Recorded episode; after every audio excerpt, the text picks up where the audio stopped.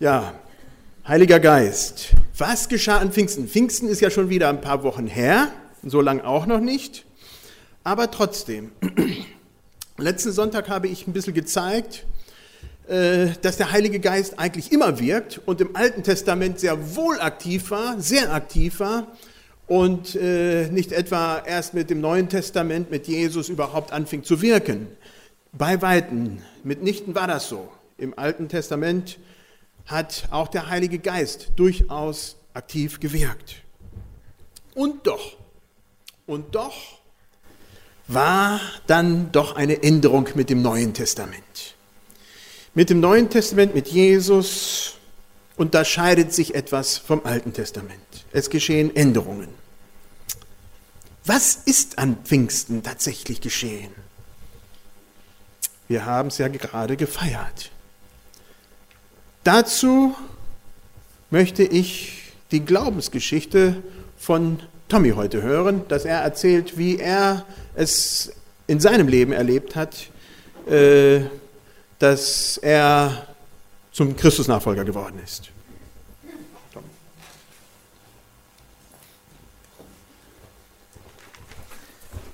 Ja, also ich, ich glaube, dass, ähm, dass es fast un, fast oder ganz unmöglich ist, das, das Wirken des Heiligen Geistes vollständig zu definieren, weil er halt sehr vielseitig wirkt und es bei jedem anders macht. Ich will erzählen, wie es bei mir war. Ähm, also in den meisten Fällen, glaube ich, habe ich es nicht mal gemerkt, wenn der Heilige Geist in meinem Leben gewirkt hat. Es sind viele Sachen passiert, äh, wo ich einfach äh, nicht Bescheid weiß, ob es der Heilige Geist war oder wie es passiert ist. Und dann gibt es andere Situationen, in meiner Vergangenheit, wenn ich jetzt zurückschaue, dann sehe ich und äh, weiß, dass es der Heilige Geist war. Und dann gibt es noch Situationen, die ich mit äh, Sicherheit in meinem Herzen weiß, das war der Heilige Geist. Ähm, also ich bin in einer christlichen Familie hineingeboren. Es war meinen Eltern immer wichtig, dass ich die Bibel kennenlernte und dass ich beten äh, lernte. Sie haben das dann mit uns Kindern immer zusammen gemacht. Ich hatte eine reibungslose Kindheit, bis ich sechs Jahre alt wurde. Hier, als ich sechs Jahre alt geworden war, wiederholte sich ein tragisches Erlebnis immer wie einige Male, der von da an mein ganzes Leben verändern würde. Ich wurde sexuell missbraucht von einem Arbeiter meines Vaters und ähm, ich konnte als Kind nicht drüber sprechen. Es war für mich eine furchtbare Last und es war in meinem Leben immer wieder die, diese Anklage, Sowas hätten deine Freunde nie erlebt, nie gemacht. Ich, äh, und es war für mich, äh, ich hatte die tiefe Hoffnung, ich wollte wieder ein normales Kind sein, jedoch äh, wusste ich, dass es unmöglich war. Ich habe dann, äh, also ich konnte nicht drüber sprechen, weil ich mich erstmal wahnsinnig schuldig fühlte und auch furchtbar geschämt habe mit dem Ereignis, dass ich so anders war als all die anderen Kinder. Ähm, also ständiges Anklagen, das das Leben ruiniert, kommt mit Sicherheit nicht vom Heiligen Geist. Äh, nachts zog ich mich dann oft in Einsamkeit zurück und weinte verzweifelt meine, meine Situation aus. Aber hier fing schon das Wirken vom Heiligen Geist an, der meine Eltern bewegt hatte, mich beten zu lehren. Und jetzt konnte ich es anwenden. Also ich habe als Kind schon damals äh, meine Last dann immer wieder vor Gott gebracht. Und eines Nachts geschah dann was, äh, was Seltsames. Also normal, sehr viele, die Missbrauch erleben, sprechen niemals über, über das, weil es, also, weil es ein, ein furchtbares Problem für sie ist, darüber zu sprechen. Und eines Nachts aber passierte es, dass jemand mich überzeugte, hey, jetzt geh und erzähl's deinen Eltern, was passiert ist. Und ich habe es dann gemacht, ich erzählte es meinen Eltern, die konnten mir Sie konnten mir eigentlich nicht helfen, aber es zu erzählen war der erste Schritt zu meiner Heilung. Seitdem wurde mein Leben bedeutend leichter. In meiner Teenagerzeit suchte ich mein Leben auf meine Weise zu gestalten. Ich wollte gerne ein Rockmusiker werden und ich wollte auch so leben, wie ein Rockmusiker lebt. Äh, daraufhin habe ich dann mein ganzes Leben ausgerichtet. Wir hatten eine Zeit lang eine Band, hatten einige Konzerte gemacht und in dieser Zeit fing dann meine Bekehrungsgeschichte so richtig an. Ähm, ich lernte in dieser Zeit ein schönes Mädchen kennen. äh, und ich gewann sie richtig, richtig lieb. Äh, und als dann äh, an Weihnachten 2003 äh, die, diese Beziehung unerwartet zusammenbrach, da fing der große Rocker an, plötzlich verzweifelt zu weinen. Ich dachte mir so, was für ein tolles Weihnachtsgeschenk von meinem lieben Gott. Ähm,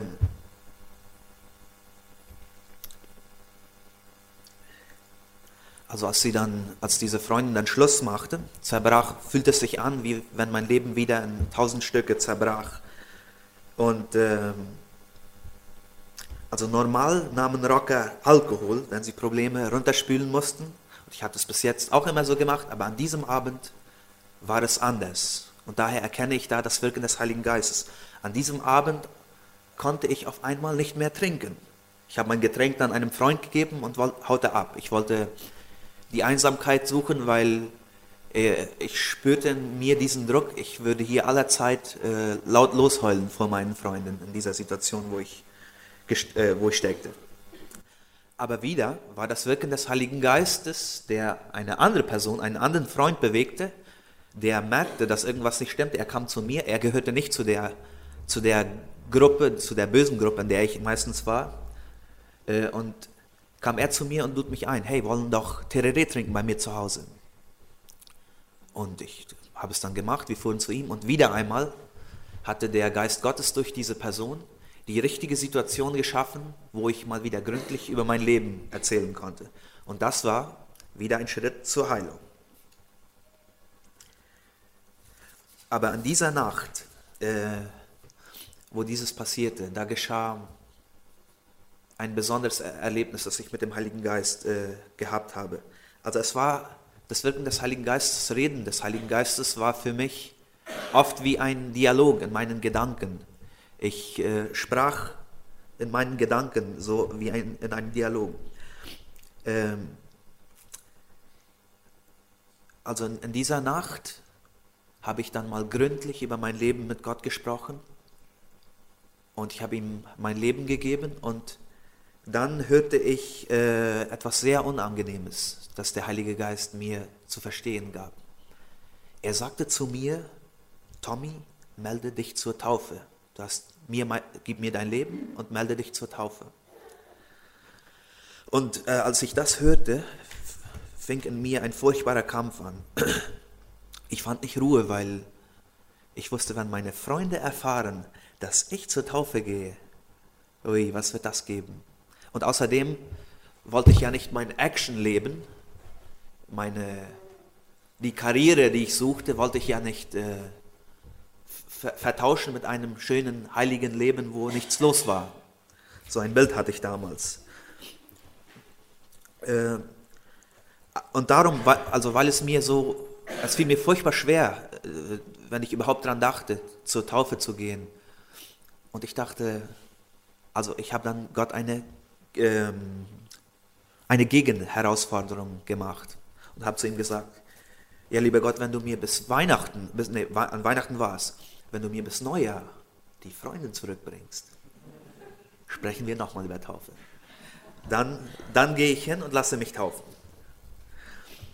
Und dann habe ich, naja, wer glaubt, dem wird es geschehen. Also dann habe ich versucht zu glauben, dass es passieren würde. Jeden Tag habe ich gewartet, dass irgendeine Reaktion endlich mal kommen würde aber es kam nichts.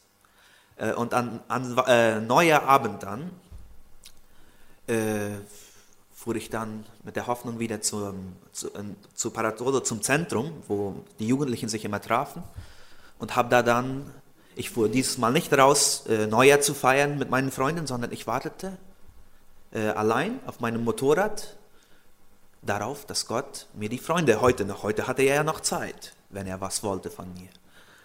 Ähm, und dann habe ich dann den ganzen Abend da allein auf meinem Motorrad gehockt und über mein Leben nachgedacht. Und wieder einmal verspürte ich dieses Reden in meinem Herzen. Ein Reden, das, das äh, mich fragte, wer bist du eigentlich, dass du dem allmächtigen Gott Bedingungen stellst, wenn er doch nur Rettung anbietet? Ui, mir wurde wieder unwohl weil ich weiß, wusste, dass Gott äh, von mir eigentlich bedingungslose Nachfolge verlangte. Und dann habe ich, äh,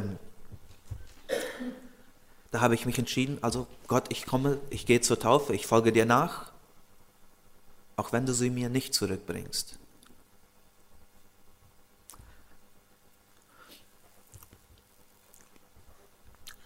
Also jetzt, wo ich, ich begab mein Leben an Jesus, ich machte es, ich meldete mich zur Taufe und äh, interessanterweise, also mir fiel es furchtbar schwer jetzt, wie würde ich es meinen Freunden jetzt bringen? Also das erste ging ich zu dem, der mir am schlimmsten war.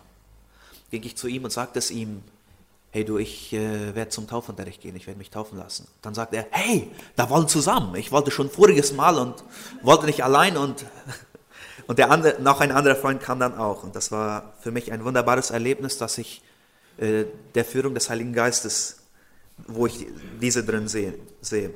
Mein Leben veränderte sich dann, also die Leute haben gestaunt, was aus diesem bösen Jungen auf einmal wurde.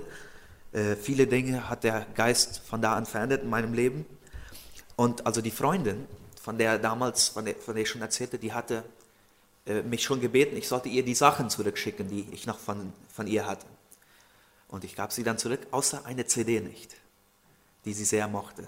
Ich habe mir gesagt, die behalte ich mal und jetzt wird sie mal zu mir nach Hause kommen und darum äh, um diese CD bitten, dass ich sie gebe. Also sie soll mir auch mal, sie hat mir so viel Leid zugefügt, auch nachdem wir schon Schluss gemacht hat, jetzt würde sie mir mal einmal zu Füßen fallen.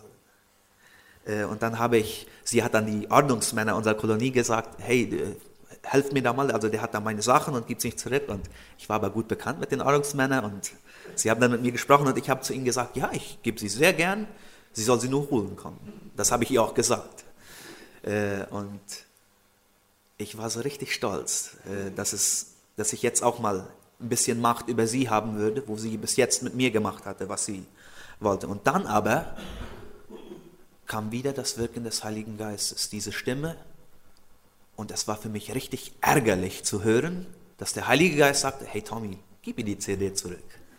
Ähm, du bist, äh, demütige dich, du bist dazu berufen, Frieden zu machen, nicht stolz zu erwarten, dass jeder dir zu Füßen fällt.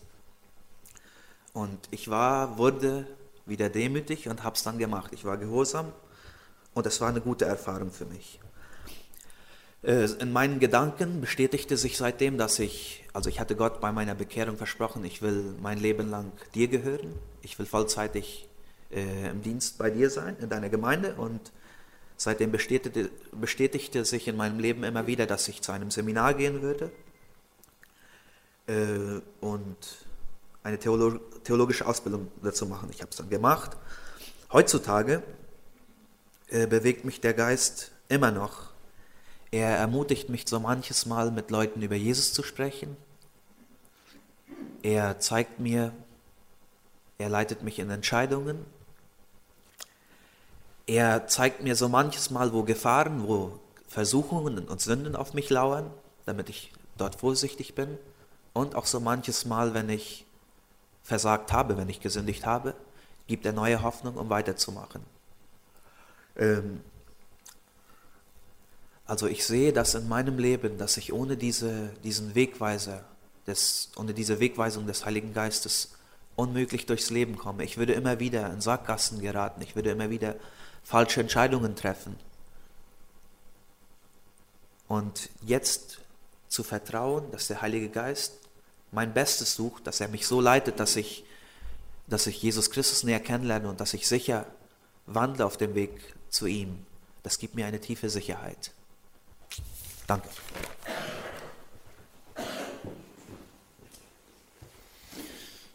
Vielen Dank, Tommy. Ich denke, jeder hat so seine eigenen Erlebnisse, jeder hat seine eigene Geschichte. Die wird sehr, sehr unterschiedlich sein. In einigen werden wir uns wiederfinden können, in anderen Sachen nicht.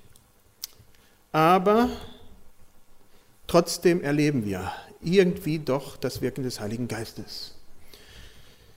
Apostelgeschichte 1, Vers 8, da steht, aber ihr werdet die Kraft des Heiligen Geistes empfangen, der auf euch kommen wird, und werdet meine Zeugen sein, in Jerusalem, also zu Hause, und dann in ganz Judäa und Samarien und bis an das Ende der Erde.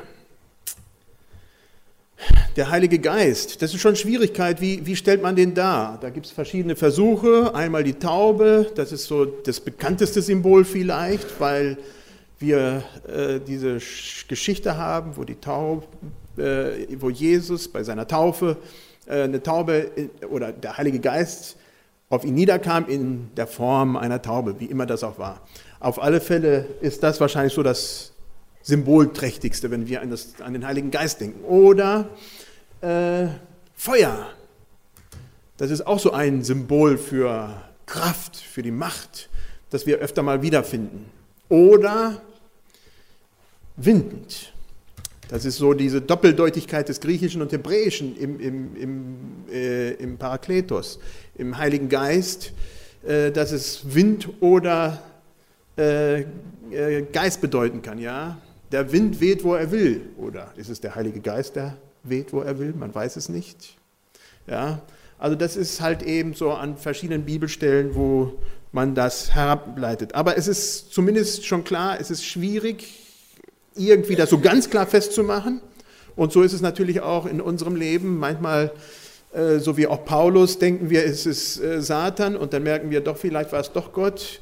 Und äh, ja, diese Stelle von Paulus, wie er sagt, äh, ich habe zu Gott gepflegt, dass er mir diesen Pfahl im Fleisch wegnimmt, den mir Satan gegeben hat. Und Gott hat gesagt, lass dir an meiner Gnade genügen. Ja, also da sind auch die Wahrnehmungen sehr, sehr unterschiedlich. Äh, äh, genau. Ihr werdet die Kraft des Heiligen Geistes empfangen.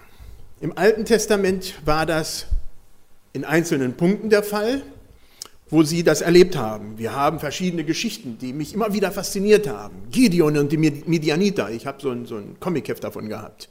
Ja, wie Gideon da geht und dann sein Vlies auslegt und äh, ja, das klappt und Gott bestätigt das und Gideon trotzdem die Hände über den Kopf zusammenschlägt und soll mit 300 Mann, 300 noch nicht mal besseren, sondern zweitrangigen, vielleicht sogar drei, drei, drittrangigen äh, Soldaten da tatsächlich einen Krieg führen gegen ein Heer, gegen eine Riesengruppe.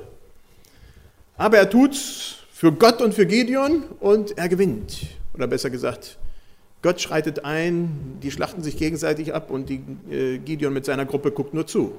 Ja? Da handelt der Heilige Geist oder Gott, wie wir immer auch das sehen wollen, der Geist Gottes, die Kraft Gottes da. Oder Salomo mit seiner Weisheit. Salomo wurde von Gott gefragt, was willst du? Und Salomo sagt, ja, Weisheit, darum bitte ich. Und die bekommt er dann und bekommt noch vieles anderes. Und dann, als es zu einem Gerichtsverhandlung mit einer Frau mit ihrem Baby kommt, da merken wir dann diese Weisheit. Das ist noch ein Stück, was heutzutage in der Literatur immer wieder aufgegriffen wird. Dass Salomo sagt, okay, dann teilen wir das Kind in zwei und jeder kriegt dann die Hälfte. Das macht man vielleicht mit Häusern, oder? Das wäre auch schon schwierig. Auf alle Fälle merkt man dann, oder dann kam heraus, wer die wahre Mutter ist. Die sagte, nein, die andere soll das Kind haben, unter keinen Umständen das. Und dann wusste Salomo, okay, du kriegst das Kind, du bist die wahre Mutter. Weisheit, Weisheit. Geist Gottes gab ihm Weisheit. Oder bei Zacharias und Elisabeth, da haben wir König, Priester und Prophet. König Salomo, Prophet, naja, Gideon war so eine prophetische Rolle.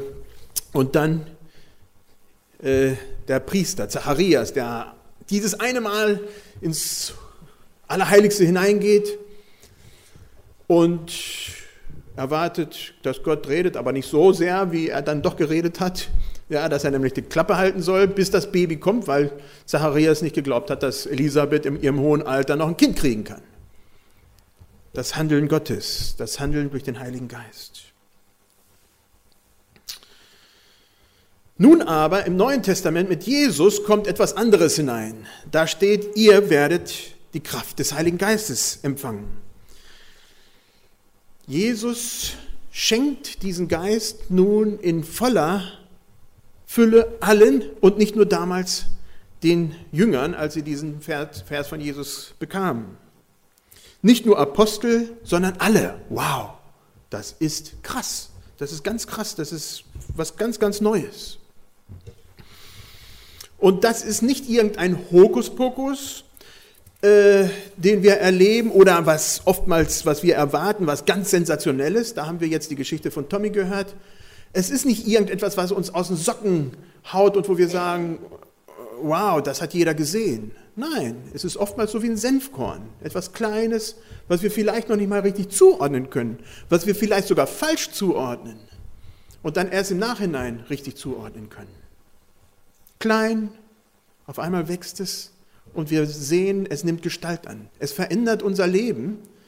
Wir werden verändert und wir merken, wow, da ist jemand am Wirken, die Kraft des Heiligen Geistes. Ihr werdet die Kraft des Heiligen Geistes empfangen.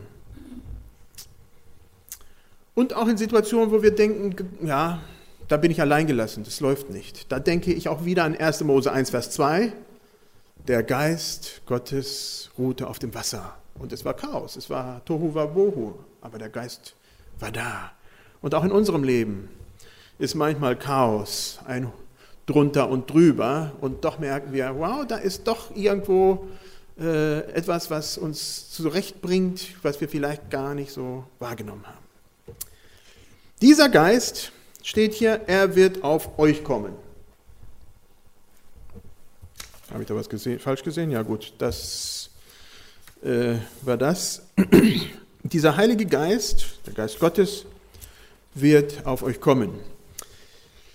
Bei den Pfingstlern ist es so, dass sie sagen, jawohl, da gibt es die Bekehrung und dann gibt es die Taufe und dann gibt es die zweite Taufe. Dann gibt es die Taufe des Heiligen Geistes, wenn man anfängt in Zungen zu reden. Alle anderen Gruppen sehen das nicht so, aber das ist so ein spezifisches Mal, was wir da finden, ähm, wo von dieser zweiten Taufe da der, die Rede ist. Trotzdem ist die Frage, da denke ich sehr berechtigt. Oh, okay. Nee, da, so weit war ich noch nicht. Sag mal, wo bin ich denn? Ich werde Kraft des Heiligen Geistes empfangen. Okay, er wird auf euch kommen, genau. Die Frage ist, wann, wann erhalten wir den Heiligen Geist? Ich habe keine Antwort darauf. Und trotzdem denke ich, ist das eine gute Frage. Ich habe keine Antwort wirklich darauf. Zum einen bin ich überzeugt davon, dass der Heilige Geist in Menschen wirkt. Und zwar lange bevor sie Christen sind. Lange bevor sie sagen, ich will diesen Weg mit Gott gehen ohne dieses innere Wirken und Ziehen des Heiligen Geistes kommen wir nicht dahin, dass wir sagen, Herr, ich will dir nachfolgen. Aber dann kommt ein Mensch zu Christus, sagt, jawohl, diesen Weg gehe ich, ich treffe diese Entscheidung. Und ich denke, das ist ein besonderer Augenblick oder vielleicht auch eine besondere Wegstrecke. Das ist unterschiedlich. Aber man öffnet sich für dieses Wirken des Geistes mehr und dieser Geist gewinnt auch mehr und mehr Raum dann in unserem Herzen. Da ist mehr und mehr Platz.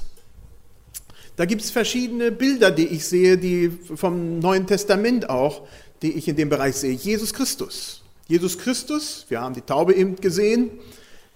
Ja, als er getauft wurde, kam der Heilige Geist auf ihn nieder und er war erfüllt, steht da, des Heiligen Geistes. Jetzt können wir uns natürlich die Frage stellen, was war vorher? War der Heilige Geist nicht bei Jesus? Das wäre eine spannende Sache, wo wir sagen, nein, das geht überhaupt nicht. Das können wir uns gar nicht vorstellen. Geht nicht. Ja? Wir sind uns ganz gewiss, dass der Heilige Geist auch vorher schon im Leben von Jesus war und handelte. Aber das war trotzdem eine besondere Zeit, eine besondere Fülle, die Jesus da bekommen hat. Und ich denke, das ist auch in unserem Leben. Wenn wir wirklich da Platz machen und sagen, Herr, alles ist dein, dann ist da auch mehr Platz, als wenn wir sagen, nein, da gibt es Gebiete, Herr, da hast du nichts zu suchen. Oder bei Petrus und Cornelius, da sehen wir sehr wohl, dass als Petrus zu Cornelius ging in das Haus, da kam diese Feuerflamme hernieder auf die Leute, die da waren, und der Heilige Geist kam auf sie hernieder.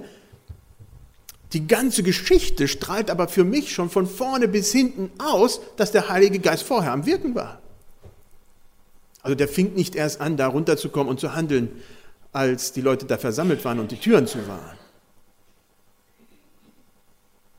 Dann war vielleicht ein besonderer Augenblick, ein besonderes Erlebnis, was mit Sicherheit gestärkt hat. Aber halt eben war nicht der Anfang, wo der Heilige Geist am Wirken war. Ich denke auch an Paulus und Apollos. Paulus traf einmal äh, auf Gemeinden und da war der Apollos vorher schon gewesen und da fragte er, ja, auf wen seid ihr getauft? Ja, das war der Apollos war da und der hat uns auf, mit der Taufe des Johannes getauft. Das war zur Umkehr, zur Buße, die Taufe des Johannes, ja. Und dann sagt, äh, fragt Paulus, ja, habt ihr dann den Heiligen Geist nicht empfangen? Wie bitte? Kennen wir nicht, haben wir noch nie gehört. Und dann tauft Paulus sie auf den Namen Jesu. Ähm, der Apollos ist daher dann irgendwann in Korinth über äh, ein Ehepaar, ein gläubiges Ehepaar, Aquila und Priscilla, gestolpert und die haben ihn dann unterwiesen. Apollos war schon ganz mit Gott. Er ging, aber er wusste noch wenig. Er wusste noch wenig. Das wenige, was er wusste, hat er weitergegeben. Und das wurde dann in Korinth mehr und mehr aber auch eine Geschichte, wo wir von Anfang an sehen, ja, da war Vorbereitung, da lief schon was. Der Heilige Geist war am Wirken. Genau, Petrus und Cornelius, Paulus und Apollos. Und dann steht da, ihr werdet meine Zeugen sein. Wenn der Heilige Geist kommt, verändert sich was. Ihr werdet meine Zeugen sein. Irgendwas verändert sich. Wenn der Heilige Geist mehr und mehr Platz in unserem Leben nimmt, dann verändert sich etwas. Petrus landet im Gefängnis, nachdem Jesus gen Himmel fuhr, landet er im Gefängnis und da geschieht etwas, was vorher nicht möglich gewesen wäre. Der Petrus war ängstlich davongeflohen, während Jesus da gefangen war und er hat Jesus verleugnet und was nicht alles. Und da im Gefängnis wo es ihm wirklich an Kragen geht und wo mit Sicherheit die tatsächliche Möglichkeit bestand, dass er geköpft wird oder sonst wie umgebracht wird. Da sagt er vor dem hohen Priester, als er da vorgeführt wird, nein, ich muss Gott mehr gehorchen. Ich muss das verkündigen, auch wenn ich deswegen jetzt ins Gefängnis komme. Und der Engel führte ihn nachts heraus. Und was macht er? Er geht zum Tempel und predigt wieder. Ja, da ist Kraft, die vorher nicht da war. Ich denke auch an Petrus und Cornelius wieder, auch wieder an diese Geschichte, wo eine ganz besondere Kraft auch bei Petrus wieder gefragt war. Da hatte er schon so viel erlebt und da kommt dieses Tuch runter mit diesem furchtbaren Essen. Ich weiß gar nicht, was es für mich sein müsste, damit ich da wirklich äh, so schauderhaft denken müsste wie Petrus, aber es waren Schweine darunter. Ich meine, wir essen heute Schweine, aber Petrus hatte nie sowas Dreckiges, Unzüchtiges gegessen wie ein Schwein. Ja, und, und ganz andere Sachen, also die jedem Juden auch heute noch verboten sind. Ja, und schlussendlich war, klingelt es bei Petrus, es geht gar nicht um dieses Essen, es geht darum, dass er dahin geht und seine äh, kulturelle Barriere überspringt, die bei ihm im Kopf war. Er sollte zu Cornelius und als Jude durfte er nicht. Und er geht. Der Heilige Geist hatte ihn da vorbereitet. Und ich denke an eine Geschichte von Paulus. Da sind sich die Theologen nicht einig, was da passiert. Aber auf alle Fälle ist Paulus, hatte die Gemeinde Gottes verfolgt wie verrückt und dann kommt er auf diese Damaskus, Damaskusstraße. Jesus begegnet ihn und Paulus sagt, wer bist du? Ich bin Jesus, den du verfolgst. Jesus. Wow, das haut ihn nieder. Er ist da vollkommen verblendet, blind, muss geführt werden. Und dann geschieht etwas, was wir nicht wissen. Und da ist auf alle Fälle eine Sendepause. Drei Jahre, wir hören nichts mehr von Paulus. Wir wissen nur, da, ist, da sind drei Jahre und Paulus war irgendwo. Und wo war er? Wissen wir nicht. Ich glaube, er ist irgendwo in die Wüste gegangen oder sonst wohin und wurde vom Heiligen Geist vorbereitet. Er wurde vorbereitet, damit er sein Werk tun konnte. Aber dafür musste der Paulus, dieser Gelehrte, dieser Kopfmensch, dieser Intellektuelle, dieser Akademiker, musste erstmal in die Wüste und überlegen, was, da ganz, was, was das ganze Alte Testament bedeutete. Er hatte das ganze Alte Testament im Kopf, aber er hatte es falsch im Kopf. Und jetzt musste er das mal durchprüfen. Was bedeuten denn diese ganzen Bibelstellen? Und da ist Sendepause. Drei Jahre nichts, hören wir nichts. Und da wird gearbeitet. Ich denke nicht, dass da gar nichts lief, sondern da war der Heilige Geist am Wirken und bereitete den Paulus vor. Wir könnten mit Sicherheit unzählige Beispiele, auch biblische, sowohl wie auch unsere eigenen Beispiele nehmen und sagen, hey, da sehe ich, da wirkt was an meinem Leben. Die Kraft. Die Kraft Gottes. Oder da muss ich es revidieren im Nachhinein. So wie wir von Tommy seine Geschichte gehört haben, wo sich was veränderte in seinem Leben. Wo er merkte, da, da, da tut sich was in meinem Herzen, ich weiß nicht, wie ich darauf reagieren muss. Und dann hat er darauf reagiert. Ihr werdet meine Zeugen sein. Das ist, denke ich, ein Markenzeichen des Heiligen Geistes. Das ist eine Aussage. Ihr werdet meine Zeugen sein. Sie ist es, so ist es, wenn der Heilige Geist in unserem Leben hineinkommt. Dann sind wir Zeugen.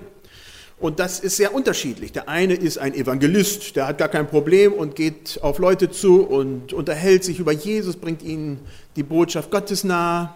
Der andere ist ein Diener. Überall, wo man diese Person findet, ist sie am Helfen und am Tun, sieht, was getan werden muss, praktisch, an. Ein anderer wiederum äh, sieht Unrecht und das geht ihm so nah im Herzen, dass sie handeln muss und fängt an da zu handeln. Also es gibt in der christlichen Bandbreite eine riesengroße Menge da, wo wir begabt sind und da, wo der Herr uns anspricht und da, wo wir dann, ja, ich möchte mal sagen, gedrängt werden zu handeln. Wer drängt? Wer schubst da? Der Heilige Geist. Schaut in euer eigenes Leben hinein. Was für Leidenschaften habt ihr? Wo drängt es euch, aktiv zu werden? Wo spürt ihr, dass da sich was tut, wo ihr sagt, wow, das habe ich so vorher noch gar nicht wahrgenommen? Da tut sich was. Ich denke, wenn wir da Raum lassen und sagen, ja, okay, Herr oder Heiliger Geist, komm, wirke du, dann machen wir da Platz für etwas, was ganz, ganz wunderbar ist und unser Leben weiter und weiter verändert. Manchmal sensationell tatsächlich, aber oftmals und wahrscheinlich die meisten Male so wie ein Senfkorn. Da blüht etwas auf und langsam fängt es an, Gestalt anzunehmen und etwas ändert sich. Und da sind wir froh drüber. Sind wir dankbar, dass wir sehen und erfahren dürfen, der Herr ist am Wirken, der Heilige Geist kommt und füllt uns und es geschieht was. Amen.